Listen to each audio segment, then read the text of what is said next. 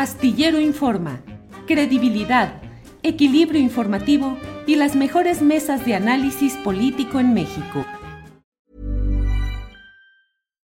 Millions of people have lost weight with personalized plans from Noom, like Evan, who can't stand salads and still lost 50 pounds. Salads generally for most people are the easy button, right? For me, that wasn't an option. I never really was a salad guy. That's just not who I am. But Noom worked for me. Get your personalized plan today at Noom.com. Real Noom user compensated to provide their story. In four weeks, the typical Noom user can expect to lose one to two pounds per week. Individual results may vary.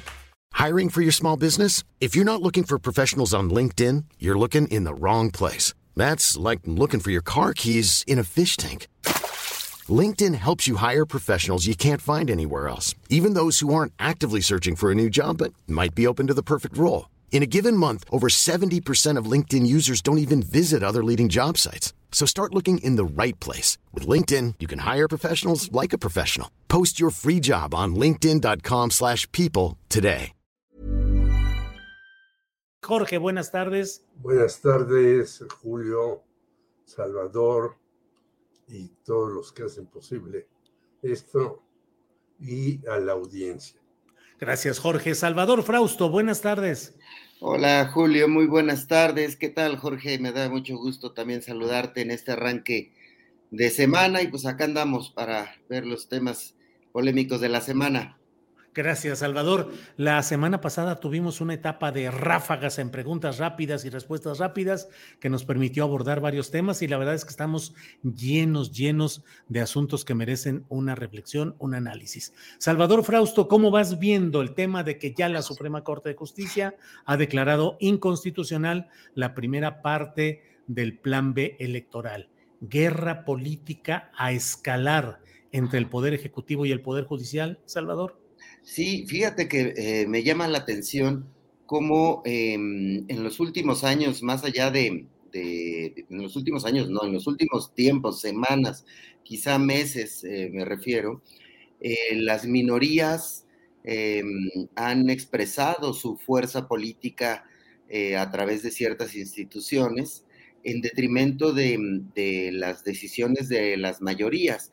Me refiero a que en esta ocasión eh, la primera parte del plan B electoral que propuso el presidente López Obrador eh, a nivel legislativo y que fue aprobado por la mayoría parlamentaria, que es de, eh, principalmente de Morena, aliado con el PT y con el Partido Verde, ellos habían echado a andar, avanzar esta primera parte del plan B que tiene que ver con la ley de comunicación social y que tiene que ver con eh, las responsabilidades de los servidores públicos y básicamente es que los eh, servidores públicos puedan pronunciarse en ciertos temas eh, políticos, incluso electorales, no importando si son, si estamos en campañas. ese es uno de los asuntos que se buscaba a partir de la, del plan B, es decir, que gane, digamos, la ecuación de la libertad de expresión sobre eh, las mordazas políticas a ciertos funcionarios, porque, bueno, pues si bien eh, pueden hablar eh, públicamente los em, políticos de distintos partidos, para los funcionarios públicos en particular era, ha sido em, una limitante el poder expresarse en campañas. Pero lo que estamos viendo es que por lo menos cuatro ministros que hubieran eh, votado contra esta ley, em, contra esta primera parte del plan B, eh, se puede frenar, cuatro personas pueden frenar lo que deciden em, las mayorías legislativas. Lo mismo pasó con el tema de la Guardia Nacional y con otros asuntos que hemos visto eh, recientemente. Es decir, yo veo como nunca a la oposición política, al movimiento anti-López Obradorista, muy bien articulado, sobre todo a nivel de quienes representan esta posición en las magistraturas de la Suprema Corte de Justicia, perdón, en los ministros de la Suprema Corte de Justicia, los magistrados del Tribunal Electoral, algunos funcionarios del INAI, por ejemplo, y la alianza política de PRI, PAN, PRD, ahí ah, eh, estos eh, grupos, eh, en conversación con empresarios liderados por por Claudio X González y grupos de organizaciones no gubernamentales también eh, vinculadas a Claudio X González y a grupos empresariales, ahí está la fuerza en estos momentos de la oposición, en esa, eh, esas minorías que representan más o menos el 30% del electorado en este momento, están teniendo, teniendo una fuerza inédita en nuestro país en estos momentos eh, que estamos ya en el quinto año de gobierno del presidente eh, López Obrador. Y em, bueno, pues eso es lo que estamos viendo con este tipo de decisiones. Bien, Salvador, gracias. Jorge Meléndez, ¿cómo ves este tema de pues la resolución judicial negativa a los propósitos del obradorismo en cuanto a la primera parte del plan B electoral? ¿Qué significa? ¿Qué consecuencias puede tener todo esto, Jorge? Bueno, la Suprema Corte de Justicia nunca ha sido un organismo progresista. Ya algunos compañeros han señalado lo del FOAPROA, lo de las situaciones económicas que hemos vivido en México, de los fideicomisos tan opacos que han arropado. Yo diría, bueno, pues hay que recordar que este señor Genaro Góngora Pimentel, que se decía muy progresista, tuvo por ahí, por ahí un amorío y no le daba el dinero a sus hijos y eso que era de los ministros que se decía progresistas. Ya no hablemos del señor Medina Mora, que se le destituyó y que tiene un hermano ligado a la banca. Y así podríamos hablar de muchos ministros que están ligadísimos al dinero, al poder, a los grupos económicos y demás. O sea, no hay un, una Suprema Corte de Justicia que tenga en su mayoría gente seria, gente respetable y demás, sino es una Suprema Corte de Justicia que se va haciendo desde abajo para arriba. Y bueno, yo no sé, Julio, pero la policía de la Ciudad de México sigue siendo tan corrupta como antes, los jueces tan inciertos como siempre. Hace poco a un amigo Heriberto Rodríguez, un motociclista, lo atropelló y bueno, tuvo que luchar por horas para que fuera este motociclista llevando a la delegación sí. pudieran reparar el daño. Desde ahí para arriba. ¿Y qué, qué, actitud crees que vaya a, tener el presidente López Obrador ante Muy esta resolución? Porque además él ya lo ha dicho, elegí mal, ya lo dijo la vez anterior con el señor González Alcántara y con otros de los ministros a los que él propuso y que resulta que pues están en contra de él. Hasta el propio Arturo Saldívar, ¿eh, Jorge? Sí, que había estado aparentemente ayudándolo en muchas cosas, pero son ministros que tienen una larga trayectoria metidos en esa serie de cuestiones y que viendo ya el fin de sexenio, pues ellos están buscando que no los quiten y saltar a otros lados. Por lo tanto, yo creo que va a ser un toma y daca ahí muy complicado del señor López Obrador con estos personajes que yo no les tengo ninguna confianza. ¿eh? Yo he conocido a ministros, bueno, conocía eh, muy brevemente al señor Cosío, que votó contra lo, eh, las sanciones a la guardería ABC y era supuestamente de los progresistas. Entonces, a mí no me extraña demasiado que la Suprema Corte vaya a tener nuevos eh, roces, problemas, broncas con el señor López Obrador, porque ellos ya están buscando a ver a dónde se acomodan, cómo se acomodan y a quiénes van a beneficiar. Ha sido una Suprema Corte que ha beneficiado a los poderosos y no a los de abajo. Igual está sucediendo hay que decirlo, aparte de lo que dijiste de Chile, está sucediendo en Colombia con el señor Petro, ¿no? No es algo extraño. Los las, eh, miembros de la Suprema Corte de Justicia, o como se llama en otros lados, pues vienen de ciertos núcleos de poder que no quieren dejar su convivencia con los ricos, ¿no? Hay que volver a aquel, aquella reunión en donde trajeron a Julio Iglesias y estaba el señor Lozoya. ¿Cuántos ministros había ahí?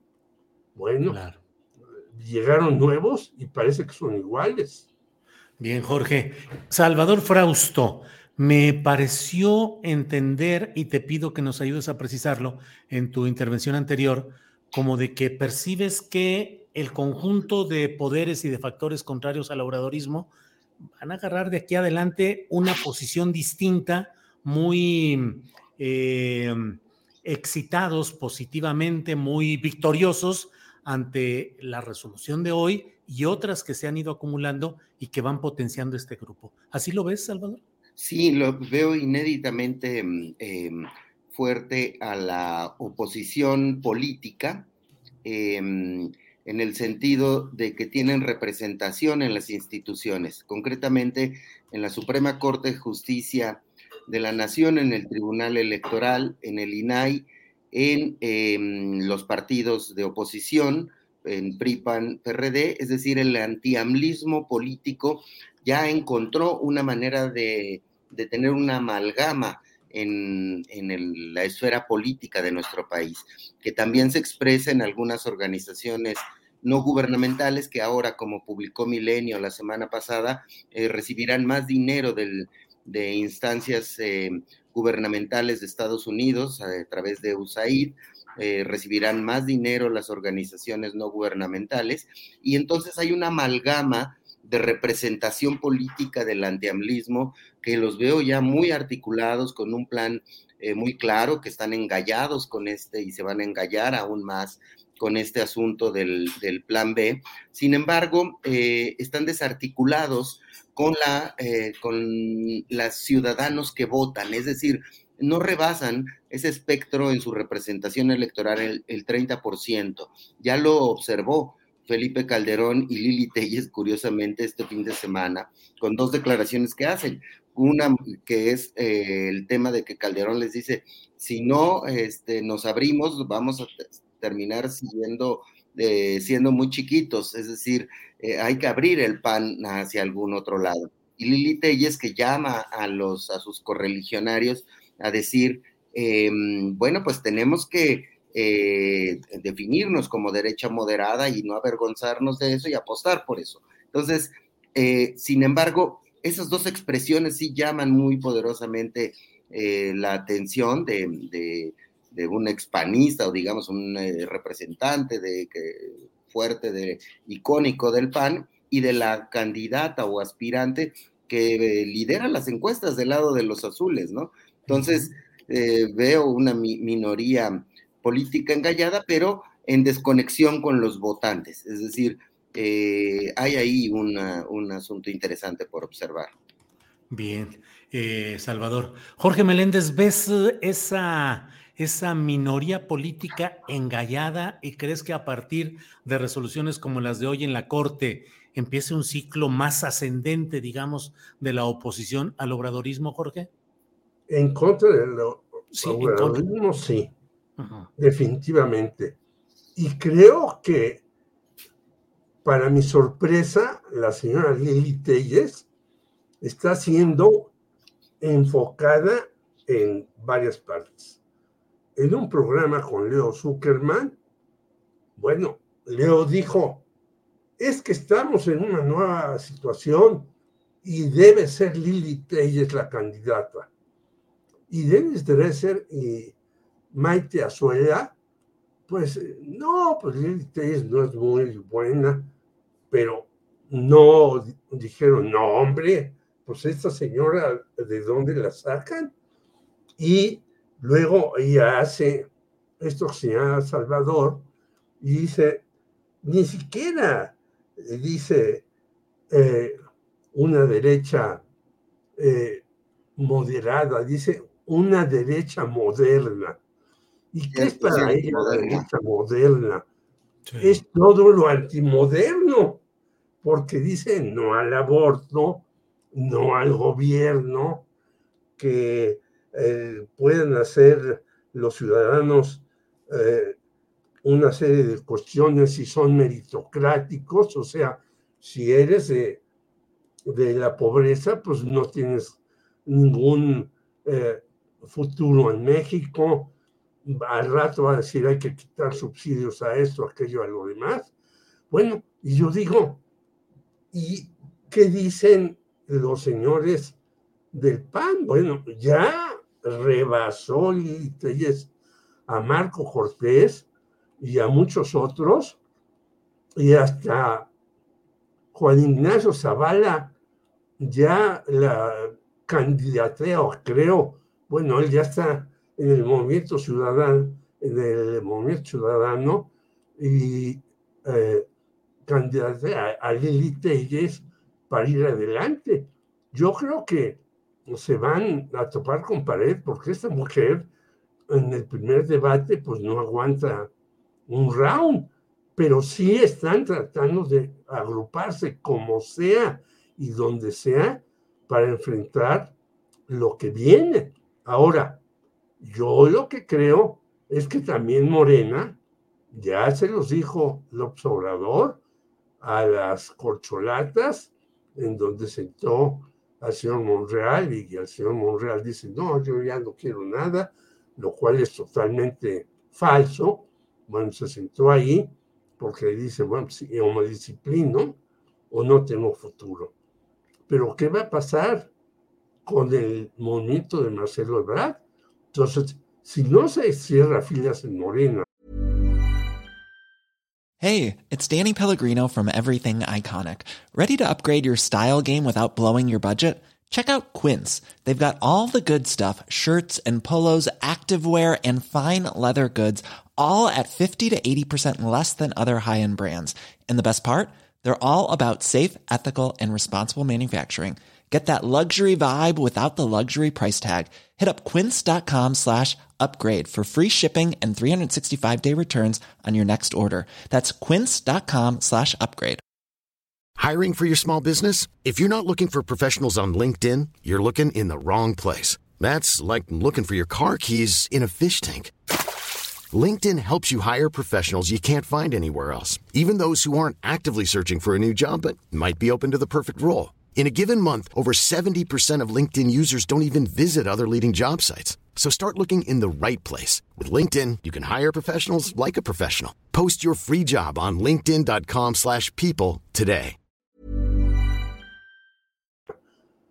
Y estaba escuchando tu anterior entrevista con don Paco Cruz. En efecto, Morena es muy grande, muy... Pero para las elecciones la izquierda en Chile y en México es malísima para hacer las cosas de manera verdaderamente estructurada. Y entonces se dejan crecer los movimientos, los movimientos de derecha, y ya vemos lo que pasó en Chile y en México. Cuidado, ¿eh? Tiene la izquierda en serio que agruparse, que organizarse, que manifestarse. Y otra cosa, no decirle a los que han sido aliados o hemos sido aliados de la izquierda, háganse un lado que nosotros tenemos en la mano las cosas y nosotros lo decimos como nos dé la gana. Ha sido un error eh, que de esta izquierda, y tú lo has dicho, ni siquiera eh, solo yo y Salvador, decirle a muchas personas, no, nosotros tenemos este, el poder y vamos a hacer las cosas como nos dé la gana. No, hay que agrupar a la gente que antes estaba, que ahora está y que la han hecho a un lado, porque si no, puede haber un susto. ¿eh? Bien, Jorge.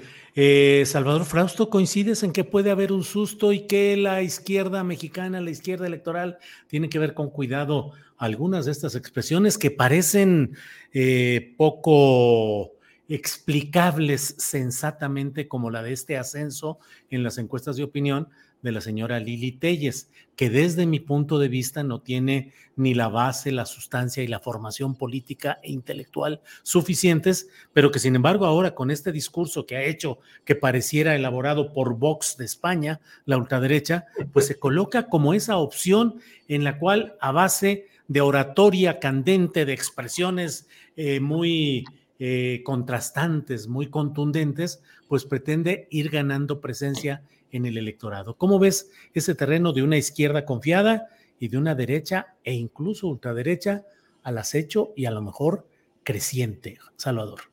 Sí, el riesgo em, lo veo en las instituciones, de la fuerza de la, de la derecha mexicana, lo veo en las instituciones y concretamente, eh, por ejemplo, si el INE y el Tribunal Electoral conservan las facultades que tienen hasta el momento, eh, podrían tirar candidaturas eh, importantes, eh, como ya ocurrió en la elección del 2021 con, los candidatos a los gobiernos de Guerrero y de Michoacán, em, a partir de argumentos que tienen que ver con eh, asuntos como administrativos, es decir, de reportes de gastos de campañas o de precampañas, em, asuntos, digamos, que, que, la sanción pudiera ser muy dura, muy eh, desproporcionada frente al pecado, digamos. Entonces, eh, esas facultades que conserva el INE y el Tribunal Electoral eh, y que pues las seguirán teniendo si la Suprema Corte continúa bloqueando algunas reformas para hacer un sistema electoral un poco más abierto, con sanciones más equitativas a los a las faltas cometidas por los partidos y sobre todo porque vemos que hay posiciones claramente políticas dentro de estos organismos y dentro de estas instituciones. Entonces, la derecha tiene dinero, tiene alfiles, mucho dinero, tiene alfiles en las instituciones eh, que ya mencioné, tiene em, representación política, pero no tiene liderazgos, por eso no alcanzan a rebasar las preferencias electorales eh, más allá de ese 30%. Los liderazgos son, como bien dices, pues Lili Telles es eh, ya por, eh, por un trecho ya importante la figura más relevante de la derecha mexicana, por lo menos en cuanto a simpatías de las personas que quieren, que manifiestan querer votar en el 2024.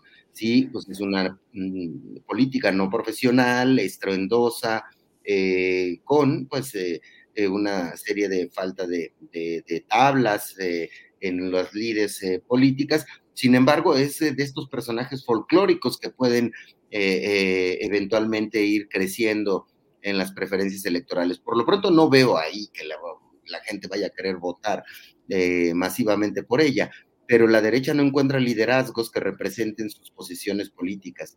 Entonces, sí están ante una encrucijada importante eh, por resolver en los próximos semanas, días y pues eh, sobre todo después de las elecciones de Coahuila y del Estado de México, donde pues se perfila un triunfo de Morena y sus aliados en el Estado de México y un triunfo de, la, de PRI, el PAN y el PRD en Coahuila. Bien, Salvador, gracias. Jorge Meléndez, en ese escenario electoral que viene Coahuila, Estado de México, ya nos dijiste tu coincidencia con parte de lo que mencionó ya Paco Cruz en entrevista anterior. ¿Cómo vas viendo Coahuila y cómo vas viendo la contienda entre los aspirantes presidenciales de Morena? Jorge. Bueno, Coahuila, yo creo que por más que se vayan todas las corcholatas una semana ahí, Coahuila yo creo que está perdido para Morena. Puede pasar algo extrañísimo que Ricardo Mejía diga, me sumo a Guadiana y puede ser que ahí haya algún cambio. Lo dudo, me parece que ya todo está muy enconado, no veo más. Segundo lugar, yo creo que el Estado de México sí se puede ganar, pero hay que hacerle caso a la gente que sabe de las cosas. Y mi querido Pajo Cruz, igual que Bernardo Barranco, han insistido, el Estado de México puede cambiar por el dinero, por las triquiñuelas y porque tienen capturados a los todas las personas que están en los institutos electorales. Esta señora que va a ser moderadora, pues es de el equipo de eh, el Estado de México, no hay que eh, este, darle muchas vueltas. Ahora, Delfina no hizo un mal papel en la pasada contienda eh, con Alejandra del Moral.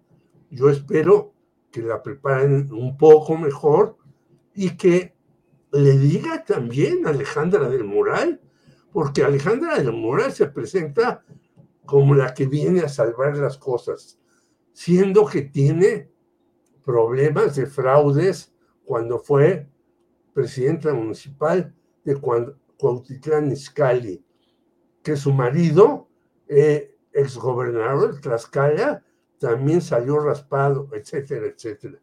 Pues no es una eh, bella paloma la señora Alejandra en el Moral, será y dirá muchas mentiras como la que ahora ya empaté y ahora voy a ganar. Bueno, pues que se lo crean sus operadores políticos. No es así, pero sí está en problemas el, el Estado de México si no ese, tienen representantes en todas las casillas, evitan las urnas embarazadas, las operaciones Fakir. Fíjate que es una operación que, por cierto, hizo Porfirio Muñoz Ledo en Nayarit para ganarle a Gascón Mercado y que metían en unos lugares las urnas donde estaba un tipo que había otra puerta y cambiaba las urnas. Es decir, hay que evitar todo eso. Entonces, si no se hacen este tipo de cuestiones, pues también el Estado de México está en peligro. si se pierde el Estado de México, pues viene un, eh, una bocanada de aire no fresco, sino totalmente importante para esta ocasión, que en efecto no tiene candidatos, pero que puede dar sorpresas como las Yo Cats en Chile. Sí. Jorge, gracias. Salvador Frausto, ya estamos en la parte final de esta mesa. Postrecito, por favor, el tema que desees desarrollar, Salvador. Sí, sobre este mismo asunto que comenta, mm, eh, que estamos comentando, el Estado de México es lo más emocionante por ver eh, de aquí eh, a un mes en adelante. Hoy publicamos en Milenio un reportaje basado en datos duros que trae el Instituto Nacional Electoral. Y, por ejemplo, Alejandra, se ven ahí muy claramente las estrategias. Alejandra del Moral está invirtiendo mucho dinero, es decir, 50% más dinero que Delfina Gómez en sus em, eventos eh, públicos, en su campaña, eh, mientras un evento de Alejandra del Moral está costando en promedio 1.4 millones de pesos. En el caso de, Delfina están costando 361 mil 361 mil pesos cada uno de sus eventos. Pero Delfina tiene tres veces más eventos que los reportados por Alejandra del Moral eh, ante las autoridades electorales. Eso muestra pues un activismo muy fuerte. Alejandra eh, del Moral, eh, en cambio, está centrando sus esfuerzos en los municipios gobernados por PRI, y PRD, y Delfina ha diversificado mucho más sus, su campaña en distintos municipios. Ahora bien, la gente de Alejandra del Moral reporta en distintas instancias eh, que ellos están jalando, aunque tienen menos eventos, una mayor cantidad de afluencia a sus eventos. Y esa cifra, pues sí es muy difícil de saberla, de conocer la ciencia cierta, porque pues de la gente de Delfina también dicen que están abarrotando los eventos. Entonces, eh, y como sabemos, en el Estado de México la movilización política va a ser muy importante. A mí me parece, me da la impresión que estos eh, datos dan cuenta de que sí lleva una ventaja eh, Delfina, eh, Gómez, pero pues como sabemos también las encuestas eh, son poco confiables ya cerca de las elecciones. Entonces, ahí hay un asunto muy interesante de cómo se acerca el asunto. Me parece que Delfina va, va adelante, pero que no debe confiarse los partidos que están respaldando a la candidata de, de, Morena, porque también en eventos cancelados, tiene más eventos cancelados Delfina que los eventos cancelados que tiene Alejandra del Moral. Y por último, cerraría este comentario con un reportaje, les adelanto un reportaje que vamos a sacar eh, mañana sobre un análisis electoral de los resultados del PAN de mi compañero Temoris Greco, en el que se va a observar cómo el PAN está teniendo sus horas de vuelo más bajas desde que ganó la presidencia de la República. En aquel tiempo, en el 2000, tenía eh, ocho, ocho gubernaturas, ahora solo tiene cinco. En el momento más álgido, 2017, llegó a tener 11 gubernaturas. En el 2000 tuvo 206 diputados federales, ahora tiene la mitad, 114. Senadores, llegó a tener 45 en el 2000 y subió unos años después, en el 2016, incluso a 55, y ahora tiene 23 senadores eh, nada más. Entonces, el PAN tiene los números electorales similares a los que tenía en 1994 y mañana damos muchos detalles de, ese, de esas horas de vuelo bajas que estaba experimentando el principal partido de oposición en nuestro país, eh, Julio. Bien, Salvador, muchas gracias. Muy interesante lo que nos haces el favor de adelantar de este trabajo de Temoris Greco mañana en Milenio. Jorge Meléndez, postrecito, por favor, para bajar la cortina en el changarro. Yo creo que hay dos problemas gravísimos que vamos a tener. Estados Unidos entra en una crisis tremenda. Ya hemos visto que han cerrado bancos, que han comprado bancos, que no repunta la economía estadounidense con todo lo que tiene. Y segundo lugar, el jueves viene una situación terrible para los migrantes. Entonces, estas dos cuestiones van a repercutir necesariamente en el gobierno de Andrés Manuel López Obrador. Nuestra relación con los Estados Unidos, que nunca ha sido buena, que siempre ha sido dependiente, que hemos tenido ataques al por mayor, ahora puede venir dos ataques tremendos que ni siquiera ellos lo esperaban. Una, ellos ya no van a ser la gran economía que dicte el mercado mundial, tienen gravísimas crisis, y no lo digo yo, lo dicen Paul Krugman, Piketty, y los demás, Stiglitz y los demás analistas serios en Estados Unidos. Y luego, ¿qué va a pasar el jueves con esta situación de que llegan más migrantes y va a venir una, eh, un rechazo de ellos porque están poniendo en la frontera como si estuvieran ya en guerra con México, ¿no? Eh, alambradas, ejército, guardia civil, eh, etcétera, etcétera. Graves problemas vamos a tener no por culpa nuestra, ni siquiera por un gobierno, sino por nuestro, como se decían, bueno, nuestro buen vecino, que de bueno no tiene mano, y de vecino tiene un garrote en la mano siempre en contra de nosotros. Bien, Jorge, muchas gracias. Son las 3 de la tarde con dos minutos. Salvador Frausto, muchas gracias y buenas tardes. Buenas tardes, Julio. Muy buena semana también para, para Jorge y para la audiencia. Gracias, Jorge Meléndez. Gracias y buenas tardes. Un abrazo para todos y muchas gracias por estar platicando estas cosas que ya veremos cómo se eh, muestran en la próxima semana, que será para mí muy importante y decisiva en algunas cuestiones. Gracias, Jorge. Gracias, Salvador. Hasta pronto. Even on a budget, quality is non-negotiable. That's why Quince is the place to score high-end essentials at 50 to 80% less than similar brands. Get your hands on buttery soft cashmere sweaters from just 60 bucks, Italian leather jackets, and so much more. And the best part about Quince, they exclusively partner with factories committed to safe, ethical, and responsible manufacturing. Elevate your style without the elevated price tag with Quince. Go to quince.com slash upgrade for free shipping and 365-day returns.